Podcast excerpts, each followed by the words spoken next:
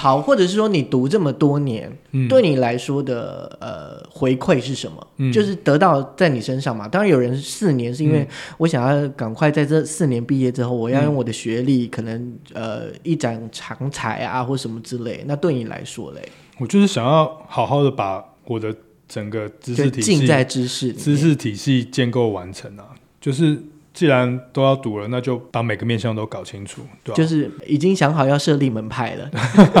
就是我觉得那个是他就是必须要必须就是念博士就是。唉，好怕得罪人，就是念博士啊！念博士就是要有自己的思想体系嘛，那不然你干嘛念博士？如果你念博士只是为了要拿文凭，或者你只是为了要拿了一个文凭之后出去教书的话，那你就不需要念博士啊！你就其实你硕士毕业你就可以找想办法去教书，或者是想办法去去当一个讲师就好了。但你念博士，你拿到博士学位，就是因为你要有自己的思想体系，你要能够透过你的某一些观点或立场或者是价值，然后去统摄我所谓的生活世界，或者是我所谓的什么是社会或什么是人的这种终极性的问题。如果连念完博士还不能回答这种终极性的问题，那不如不要念。这句好凶哦。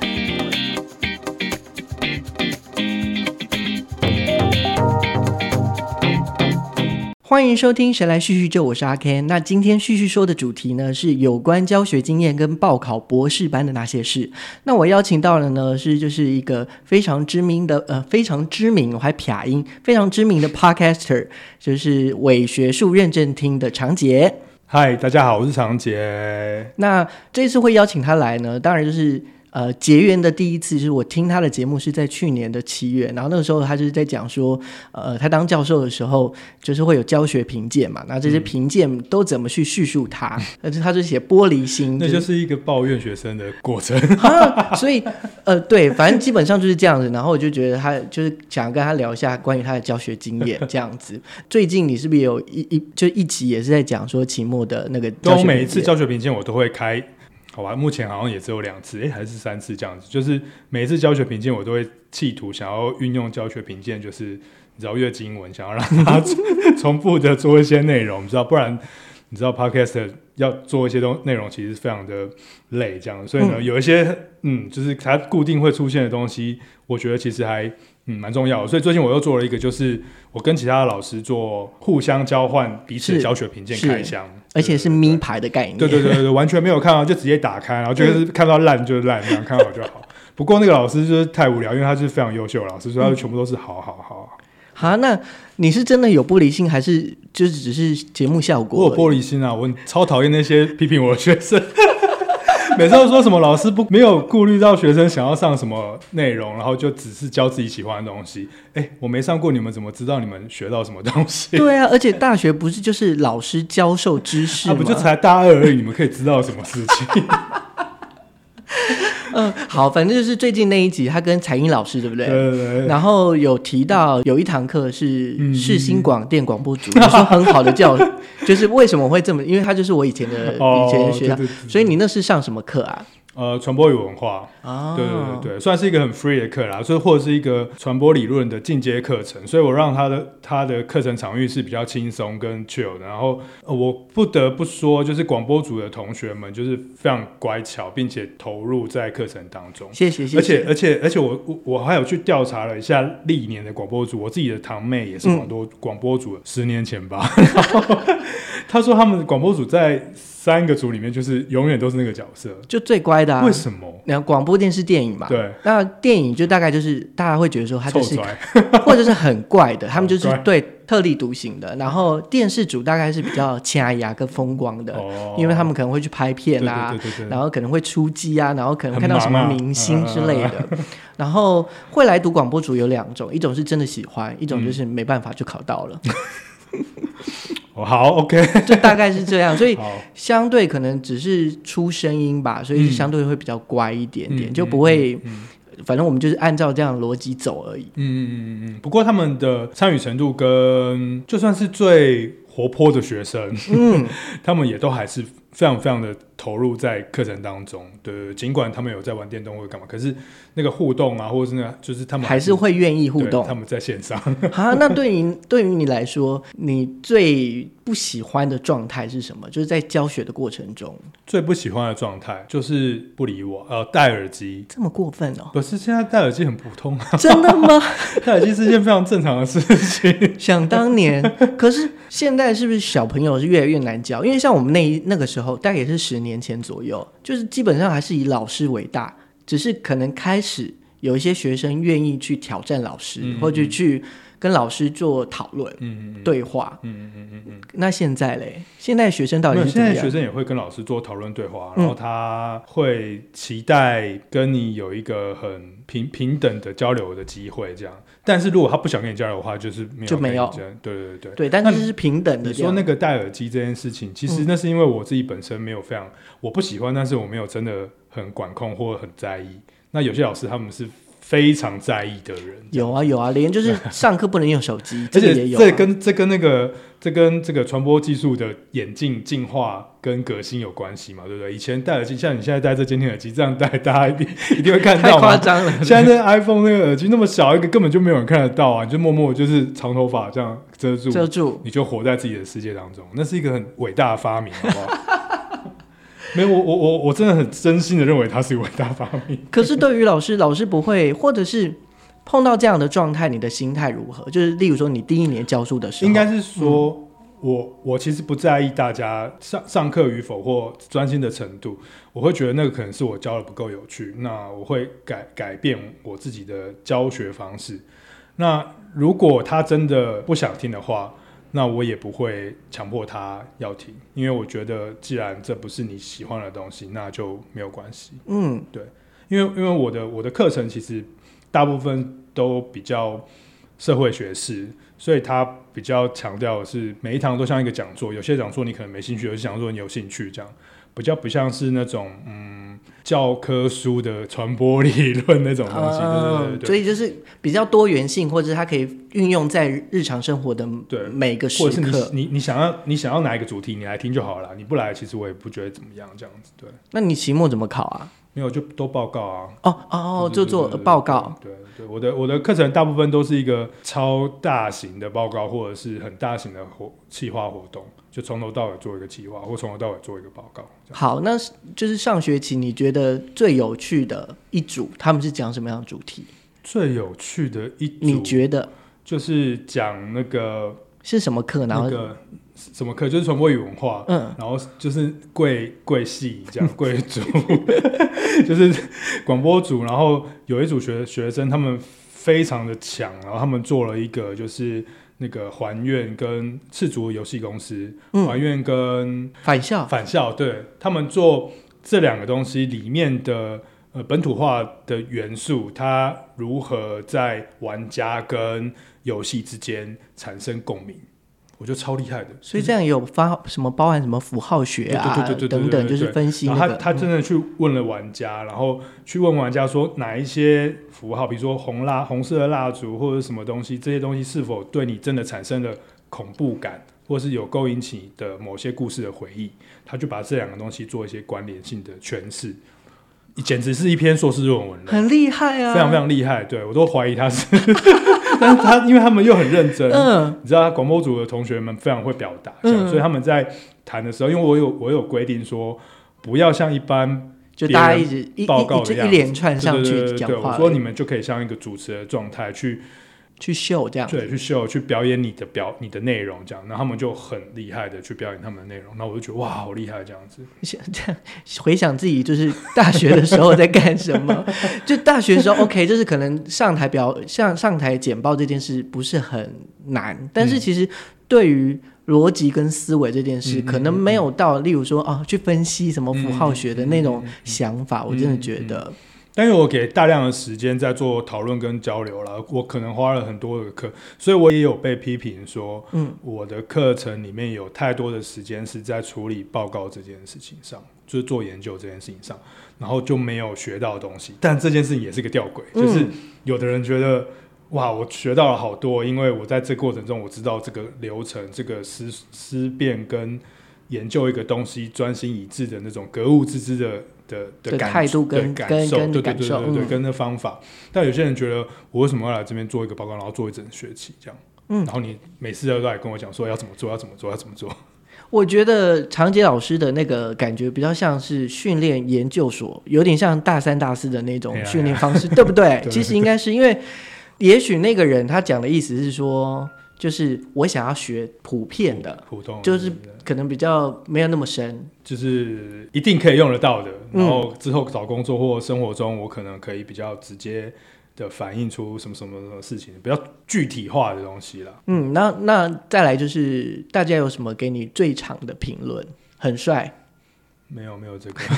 你明明就没有就是人很好，人很好。因为我真的是人很好，嗯。而且我还会被我人很好到变成负向的，就会有人说老师人太好，我会说人太好不行，人太好，所以呢就是不公平，因嗯为我人太好就会有可能会导致不公平。所谓的不公平是给分数吗？呃，态度，比如说，你知道好学生或努力有付出的人，他们会觉得，那为什么那些没有付出的人，他们可以得到呃，相同的，相同的态度或者相同的分数嗯这样子？对。那因为我我我我这个人有一个怪癖，就是你很厉害的人，我觉得你很厉害，我会鼓掌拍手这样。你很烂的人，你只要稍微做不错，我就会觉得哇，你真的是被启蒙到了。最佳进步奖这个概念。对我就觉得哇，我我好像感召到了某一个 就原本在地狱中的人。嗯，哎、而且还蛮好蛮好玩的。有有一集你就是特别说，就是你好像上课从家里出发，但是忘记带所有的材料，只有带饼干而已。嗯，然后你就你就在上课，就你就还是像硬着头皮去上课。对啊，就上课啊。没有，我一开始就开宗明义说，我们今天就是来吃饼干啊。嗯然后就饼干发下去，然后就看一部电影。因为我哎、这也是一个问题，就是我教书，反正都在今天主题中嘛。嗯教书这么多年，我其实我觉得我自己而言呢、我我我很深刻的被简报限制，就是我的内容、跟我的想法、跟我的思绪、跟我的口语表达，全部都在简报里面简，报里面，嗯或者是跟在跟他的配合当中。所以我没有简报，我就有点不太会上课。嗯，对，蛮奇怪的，而且所有的活动啊、设计啊、桥段啊，都要看那个东西。都要有一个视觉。如果没有那视觉，它就是没有效果，你知道吗？嗯所以很可怕。所以那那堂课，我就我后来就想说，那就是这样子我，们就放 放。松吧。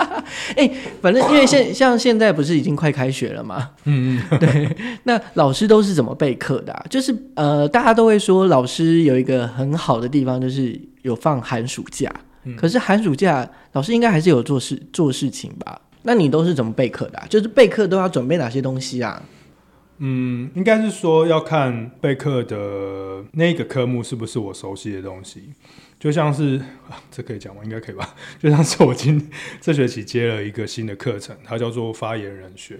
就是发言人讨论发言人这件事情。嗯那其实发言人对我来讲 非常不熟悉。老师们听到，其实我熟悉啦，但是我就是没有真的很熟悉这样。嗯嗯，它也不是在我关注的领域当中，所以我就要想办法把它变成是我自己可以很轻松的去谈论的，然后教导相关知识的一个内容。嗯，我好像不是想要这个答案。我想想看，或者是你熟悉的，随便讲一个好了。就是例如说你的课程设计，你你通常会怎么去设计十八周，对不对？哦，这样会我通常不不不不不，我通常会分成三三个部分这样子，就是会有部分是理论，然后一个部分是呃方法，一个部分就是实践。那实践的部分可能是计划玩游戏，或者是做研究，或者是去外面做一个田野调查，就是成果发表，对，类似这样概念。对，但会蛮大一部分，嗯要大家真的有去参与到一个地方。然后方法部分就是实践后面那个东西的一些逻辑或者是程序性的技术。那前面就会大概会有一大部分就是基础理论，让大家会有一个先辈知识这样。那我要我要准备的时候，其实不知道哎、因为大部分目前的课程，嗯，除了刚刚讲过比较新的课程，可能就是还有待准备之外，其实大部分的课程我就是自己脑中会有一些资料，对，然后我我不会有，我不太是需要用教科书的人，嗯，对，所以我就是给 paper，不然就是直接就是 PowerPoint，然后我的上课的教材。如果要大家回去念什么或读什么，也通常都是电影、网络文章或者是一些大家比较能够接近的东西，这样子。嗯对对对对对。当然是跟我的课程的性质有关啦。是我我没有，如果我是教传播理论，那大家还是要读课本。对对对对对对对。哎，那那这样就是刚刚聊这么多，嗯就是让你开始走进去，呃，不管是研究或是教书的这个领域，嗯，是这是你原本来就想要做的工作吗？应该是说，我我我一开始并没有觉得我会当老师，而且我一开始当老师的状态其实也是蛮 free 的，可能比现在更 free，跟反而跟学生交流或沟通的时间更多，然后没有那么多的什么理论基础这样子，就是非常非常多的讨论这样子，对。然后你说为了就很想要教书吗？对啊，你会想教书吗？那是后来才，诶，不对。可是我一开始的时候教书的时候，其实回馈还蛮强烈。的。没有，你要想象那时候才二十四岁，嗯，二十岁大学生才十八岁、二十岁，跟你差四岁，甚至大四二十二岁，跟你差两岁，你们只能当朋友啊，嗯。你就是一个香蕉哥哥啊 之类的，对。所以就是去那边就是带悠悠班，或者是玩一个团康，嗯，所以那个感觉就是教授的回馈是有趣，对，不是那种像现现在教授的回馈可能是一种哇，我好像把你带往什么人生的一个奥妙的方向。那时候教授的回馈是我交了一群朋友，这群朋友跟我一起打造一个什么想法，然后他也带给我很多东西。因为那时候知识比较没有那么那么充足，所以有时候大学生们的想法那时候才差两岁，他们的想法其实有时候搞不好比我还厉害。所以那时候是以交流跟 交朋友为主。然后慢慢的喜欢上教书嘛，还是就是其实就是一个不归路，就是当你教书之后，你就是永远就是要教书了。没有啊，教书其实蛮有趣的啊，它的确是有有趣的部分，就是嗯，就回到我刚刚讲的，就我不用教科书这件事情，就是其实我的课程大部分是我自己的思想体系，所以我觉得我在教书的过程当中，其实我是传授我的思想体系，这样讲很很很很夸张。就是一，种价值的传承。对，就是传承，就我建立一个门派这样子，对，然后我有自己的弟子这样，嗯，大家如果有有跟我合合的人，他就会变成我的门徒。门徒、好朋友、好朋友，这样我们就可以交换一些真的嗯。互相的想法，有共鸣，这样子，对吧？所以其实我某种程度也是你的门徒，因为就是听了你的 podcast，就是习习惯或是就是你在讲文化研究的时候，或者是在讲关于社会学这个概念的时候，嗯是非常浅显易懂，就是让人家去了解说，哦，原来是从这样的角度，嗯或是原来想象是长这样、嗯这样子。对我，我有一些自己的脉络了，就是可能有的老师跟我不太一样，大家会有不同的脉络，那会跟我脉络合的人，就会就会觉得这个东西是他愿意接触的。对嗯，哎，那我想问一下，就是当老师或是当大学教授是一件很孤独的事吗？我会这样讲，原因是因为我曾经有一个老师，他就是有跟我讲说，基本上他在学校里面都是自己来比较多。哦，这个刚好也回回应你刚刚讲喜不喜欢教书，教书是好玩有趣，你交了学生的朋友也很不错。可是其实教书是一个就是孤独的事情。嗯你不要说教书好了，我觉得在学校工作，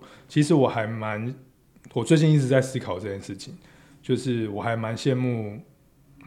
有同有办公室有同事的人，这样，对对对，就中午可以去吃饭，然后下午的时候可以网购一下这样子，哎、网购多爽啊！我一个人在家里面备课，然后还要网购，觉得没有人跟我谈说我想要买这个东西可不可以这样。我很想要有阿姨或者是妹妹、弟弟们跟我一起讨论说这个牛轧糖好不好吃，哦，所以很多时间都是其实都是自己跟在跟自己对话。对啊，对啊，其实还还蛮无聊的，对，大部分的时间。然后你说在学校里面，因为我这要回过头来，就是其实我不是正职老师，我目前是一个兼任的状态这样子。那所以在兼任的状态的情况下，就是你是不会有研究室的，你会有共同研究室啊，但是你不会进去，因为它就是大家的研究室，通常会被学生占据这样子。啊，学生 没有，它就是变成是一个空间，啊对对对对对。然后你就想说啊，算了，没关系，就这样。所以就是你不会很明显的跟其他老师有一些太多互动了，因为他们不会找我，可是你跟彩英老师很好啊，因为我们都兼任的，兼任跟兼任一起这样哦，就会有就是会有熟悉跟认识当然这是因为也是辈分跟就是世代的问题，因为你们就会一个世代一个世代这样子，对对对对。那世代间就会大家会形成自己的结盟，这样。等到我们有嗯没有了，其他代就被我们踢掉，够多了是吧？变成一个一个团这样子。一个团。哎，那我想问一下，呃，我们大家对于老师的穿着或者是大学教授，应该是有一个想象吧，就是有一个既定的印象。嗯可是我其实，在你的照片上面，嗯我看到你有时候也穿短裤，哎，嗯，这样都没有人反应嘛？就啊老师好不像老师哦。没有，他们只会觉得我是去修电脑或者是修音响。没有，我从小应该是说，这个对我来讲本身就是一个我会踏进文化研究或文化研究或社会学的原因之一，就是就我某个程度上是带有批判理理论色彩，就我对某些身份其实是还挺解构的这样，所以所以我对教师身份要有一个。当然，这跟后来我学的语义学其实是有点相冲突，因为语语义学强调的是你在讲演的时候，你必须要有逻辑，然后有态度，然后你的人格要符合那个样子，所以你才可以用你的这种状态去说服人群。所以他就会很强调，比如说像游子祥老师或是这些老师们，他们就是又会有一个样子，发言人的样子这样。嗯那但是我我就不是那种人，这样，因为我的我习惯比较放松一点，所以在穿着的地方，我其实还蛮刻意不要呈现那个状态，但是有些特定场合还是可还是需要啦。不过你看理工科的教授们，还不是都穿短裤拖鞋去上课？为什么我们人文科学就要穿西装领带？啊，我不知道理工科就 没有你来淡江看就知道，淡江 所有的教授都马穿拖鞋。啊，真的哦。没有啦，就是他们就很松，他们就是随时随地进那些什么录那个不是录音室实验室啊，室对啊，他们很松，学生更松，所以就是教授已经算很正常了。哦，对，所以所以所以我只是我只有在那个人文社会科的那个想象当中而已。嗯，对，那个管理学院又更正式了，他们就是整个都是穿西装打领带、衬衫的去上课，或者学生们报告也是要那个样子。可是像我们嗯船院就活泼点，社科院的话可能就嗯文青一点这样。那我应该属于社科院吧，我想 自己把自己定位成社科院。嗯，然后那那这样就是，例如说，呃，在这你十几年、将近二十年的教书经验里面，你有没有碰过比较深刻的人事物？就是你会想起来，然后还不管是正面的啊，就觉得是很积极的，或者是说有一些遗憾的，有没有？遗憾是还好哎、就是我还是回到，就是我刚刚讲的，就是我我觉得我教书这几年来，对我来说比较重要的事情是交交朋友这件事情，跟成立自己的派系这件事情这样子。那交朋友我还认真的认真的交了很多。真的是朋友的朋的学生，对，然后比如说刚开始授课的前三四五六年，一直到现在都当然都有啦，但是一开始的时候，因为年纪比较接近，所以很容易变成朋友。然后我们是跟几个学生好到是可以一起出国玩那种，对对对对对对，而且还出国三四次以上这种，就平常也会鬼混啊什么什么之类的，对，所以他那个是让我觉得蛮奇妙。有时候那个她她是一些女一些女生，然后呢，有时候我们就坐下来聊天的时候，那我们就会回想说，为什么我们会坐在这边一起吃蛋糕聊天，就觉得很荒谬这样。就明明我他是学生，然后做老师，然后居然可以就是这么放松的，就是变成朋友这样子，对，还蛮有趣的，嗯，互相影响对方的人生，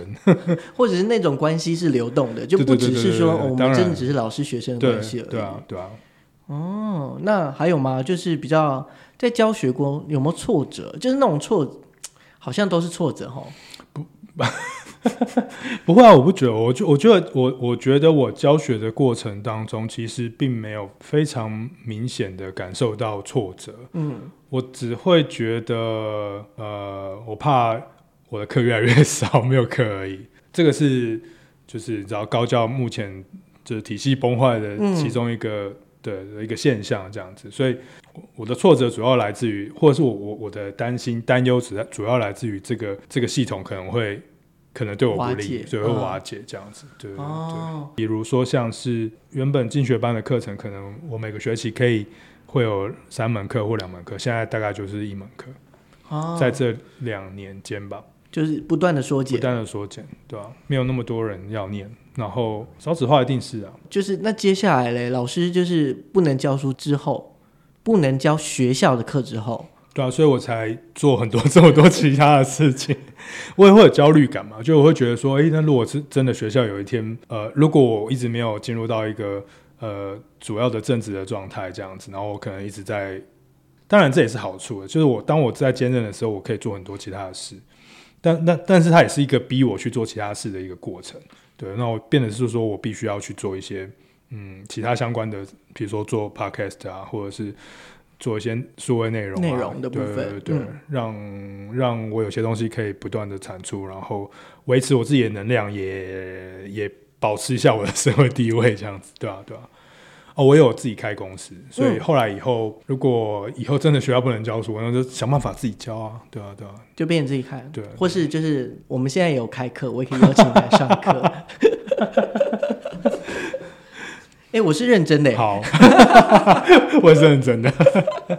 嗯，好啊。那就除了这个教书之外，哎、你有没有想要补充？因为再来就是要挑那个博士班的部分了。没有哎、好，嗯，好，那再来就是呃，要讲那个博士班报考原因，因为呃，主要的一个理由就是因为我去年四月刚好有一个时间点就是空着，所以反正我嗯就去报考了世新的博士班，嗯传播博士班。嗯，那当然过程中虽然就是用很短的时间，真的哦、真的啊，你有去哦。为什么要这样看啊？没有，因为我想说，我应该会知道才对。哦，你哦，你有看那个资料？我没有看资料，但是因为我我跟博士班关系蛮深刻的，啊 对，所以应该会听到一些事情。对对对，对，总之就是，反正我就是没有上。嗯但其实，在那个教授在问我问题，有一个问题，我觉得真的很对我来说，我明明就已经回答，可是他就一直还继续问说：“那你的问题意识是什么谁啊？？”呃，就是那个，哎，是 是老师吗，好他就一哦，他就一直问我，但是我就是我就觉得我好像已经讲完了，嗯，但他就还继续问，然后 他应该不会听这个吧？所以这个时候我就不知道该怎么办你知。道我老师，我不知道啊你不知，道？你知道我跟他超级好，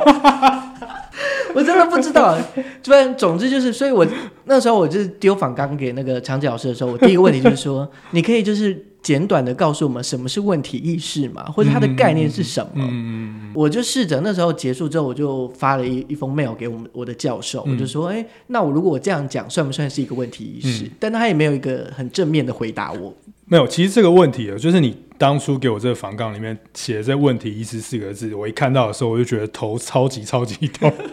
因为它其实真的是一个很难去解释，但你也可以很容易解释的事情。嗯，因为我相信所有的教授们，尽管是或者是其他的教授们，他们各自对问题意识的的态的想想法或理论的观点，或者是他们实际上操作的经验，可能都会有差异之处，这样子。嗯所以我觉得他并没有一个，他当然有一个，呃，他当然有一个呃哲学性的统合的答案，但是呃，他很很容易在大家自己各自的研究经验中去去诠释成自己的样子。那最简单的说法就是，问题意识呢，就是当我们在思考你的研究的绪论，就是你的研究开启的那个过程当中，它会在你提出问题 question 之前，嗯它会有一个 problem，就是有一个问题，那个东西是在在提出问题之上的一个客观存在。好，好的，好的，好吧，好，简单来讲就是，对对对简单来讲是问题意识比较大，然后呃研究问题比较小，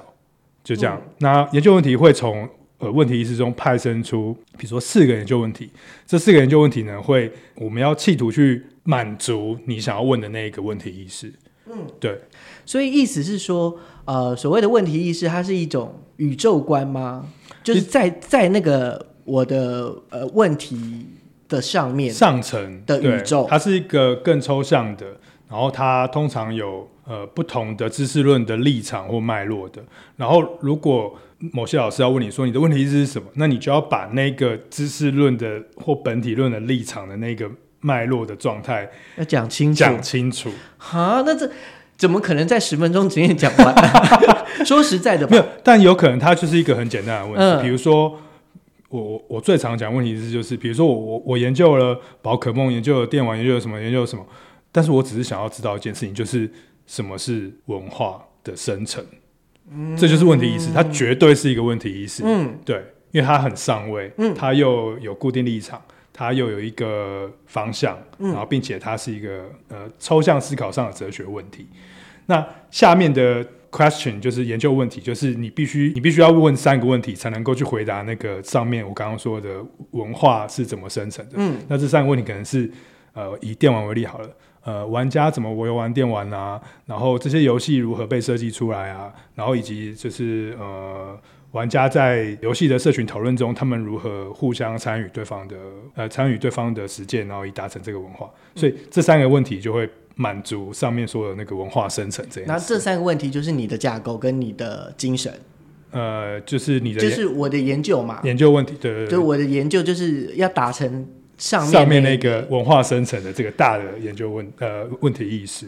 就是你没有问题意识的话，你就不会问出问题。嗯但是你你的问题要提出后，你的问题意识才会出现。对啊，它就是一个互相的问，哦互相的关联性。当然可能也对互相的有有可能会有那个大的东西，你对才有小的，或者你小的再上去大的。对对对，它会一直在那边回绕来绕去，绕来绕去这样子。好，那所以呃，长杰，你读博士班读几年啊？讲到一个伤心的事，我是一个放很松的人，嗯所以我中间还去当兵什么什么之类的嗯嗯这样。然后我博士班读了八年，这好，我会问这样问题，是当然有一一部分就是很多人都说你你真的要去读博士班吗？当我要问要想要读博士的时候，然后他就说呃是呃博士班是很辛苦的哦，然后你要待什么很久很久啊，你不一定可以毕得了业啊，到底是为什么啊、就是就是在博士班里面的生活跟样态到底是怎么样？我其实对我来说，我我的博士班为什么会读那么久，是因为我我不辛苦，嗯，所以我在博士班的过程当中，我是很开心跟很快乐的，所以它能够越延长我越爽，所以呢，我就一直读，我把所有的课都修，我能修的我都修，我超过学分我还是把它修了，能够旁听我就会去旁听，就是我觉得那个学习知识的过程，我很很很有快感，我很过瘾，这样，所以我就读很久。那后面有一大段时间可能是在写论文，那我也 我也没有真的很急，就是我我我我那时候要访问就是跟气候变迁相关的专家，问了二十几个人，我就慢慢问，我没有要我没有很快要问这样子，所以因为我我没有那个时间上的压力压给我自己的压力，所以我我才搞那么久。但是如果大家认真的想要在一个正常的时间内毕业的话，其实四年我觉得是差不多的时间。嗯，八年是因为中间扣掉一年当兵，当兵就是七嗯年，对，然后三年在鬼混，然后所以就是四年就是这样差不多。好，或者是说你读这么多年，嗯，对你来说的呃回馈是什么？嗯就是得到在你身上嘛。当然有人四年是因为我想要赶快在这四年毕业之后，我要用我的学历，可能呃一展长才啊，或什么之类。那对你来说嘞，我就是想要好好的把我的整个知识体系、浸在知识。知识体系建构完成啊。就是既然都要读了，那就把每个面向都搞清楚，对吧、就是已经想好要设立门派了，就是我觉得那个是他就是必须要必须就是念博士就是。唉，好怕得罪人，就是念博士啊！念博士就是要有自己的思想体系嘛，那不然你干嘛念博士？如果你念博士只是为了要拿文凭，或者你只是为了要拿了一个文凭之后出去教书的话，那你就不需要念博士啊！你就其实你硕士毕业，你就可以找想办法去教书，或者是想办法去去当一个讲师就好了。但你念博士，你拿到博士学位，就是因为你要有自己的思想体系，你要能够透过你的某一些观点或立场或者是价值，然后去统摄我所谓的生活世界，或者是我所谓的什么是社会或什么是人的这种终极性的问题。如果连念完博士还不能回答这种终极性的问题，那不如不要念。对不起，我好凶哦。不会。那我想问一点，就是所以所所以在例如说在写论文的时候啊，或者是在你的思考上面，是会有呃既定的立场吗？还是这个立场立场是可以流动的？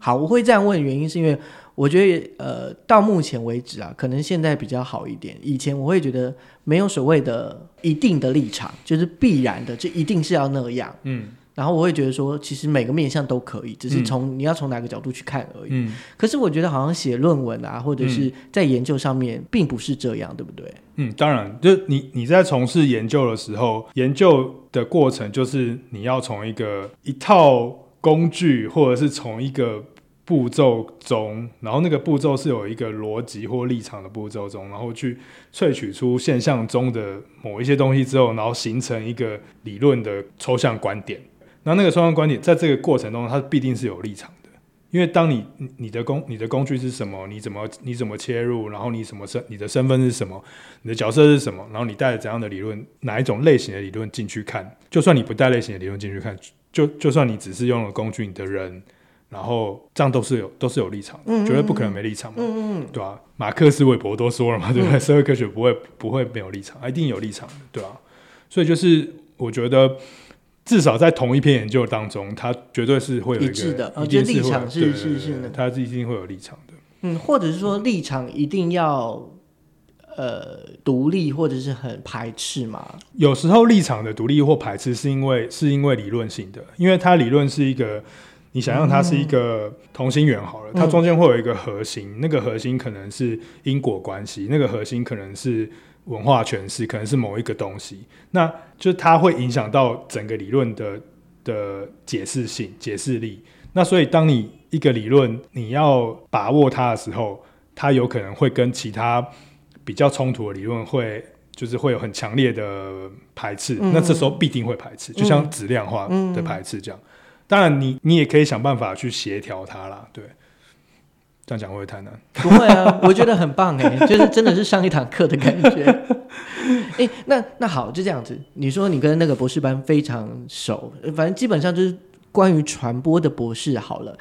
第一个就是，如果说有想要去读，你觉得你会给他一个怎么样一个很中肯的建议？就就是是为为什么要读博士班了？对，或者是说，例如说，呃，我我不想要你读了之后你后悔。那你对啊，所以现在大家要读的时候，我都会说生死啊，对，那那你会除非除非你是真的是，就是我刚刚讲的，你很有兴趣，对，或者是你觉得读博士班是一个你现阶段工作上的一个放松，或者是让你转换思考的方式的话，那我觉得去读就很好。可是，假如你很积极应的是一个你觉得读博士班就是为了要投入到高教产业当中、市场中这样，嗯那我就觉得这个市场其实还蛮烂的。当然是因为我自己烂，所以就看到市场烂啊。如果我是一个什么哈佛名校，当然就市场就很漂亮这样。嗯，对啊，对啊。那那进去了，就进去之后，呃呃，如果对一个就是即将要进入博士班的，嗯你要让他给他一些什么样的先决的条件，或是跟他讲，让他让他就是比较能去适应或是熟悉这个博士呃博士生的生活。嗯，基本上就是我觉得要找到自己。我一讲重复的话，找到自己的思想体系。但是这个这个找到，就是你要修够多的课，看够多的东西，你才有办法办法把这个东西脉络整理出来。当然，这个整理有可能在你硕士的时候就已经，或者是你的工作经验当中，你已经已经稍微有那个雏形出来了。那进到博士班之后，就尽量的去接触相关的脉络，然后把它纳入到你觉得你可以施展的领域或范畴当中，然后你就可以慢慢慢慢慢慢把你想要的那个模样表现出来吧。那所以如果说可能大概知道有一个体系，但这个体系是很不完整，我可以进入博士班再去，学吗？当然了，可以啊。啊，不然呢？不然你们说要干嘛？没有，因为我以为就是可能你在硕士班就是要有一定的那个 level，或是到到某某种程度之后，你才能进博士班之后，没有，现在博士班都懒懒的，就是那个。就是可以在博士班里面找到自己的体系。当然，当然，就是看你自己的努力与否的程度啦。当然，也有很多人，就是我观察的结果，很多人就他也不知道自己念博士班要干嘛。进去博士班之后，其实他也就也没有要干嘛，然后被逼迫的就是读书、读书、读书，然后就考试、考试、考试，然后就写论文，然后就就就结束，就这样。那我就觉得呢，就没有什么感觉这样。那可是假如假如你已经有一个渴望解答的问题，或者是或是对自己人生渴望解答的问题，那我觉得进去的话就会蛮有感觉的。嗯嗯嗯工作上的也可以，有些人他们就是非常非常明显的知道说，他就是他就是在记者做记记者这个行业，他就是觉得记台湾的记者这个圈子不读书长大来当记者，他觉得不不能这样子，他一定要破除这件事，记者应该要更棒，这样要怎样怎样，所以他进到博士班之后，他就会一直往这面向去发展。就是要更更深，同时也要更广。当然啊，其实应该是嘛，对不对？当然又深又广。当然当然对，那我我我问一个很现实的问题，嗯所以像你现在兼任上课的这件事情啊，嗯。嗯到底也能不能养活你啊？当然不行啊，所以大家赶快多多找我。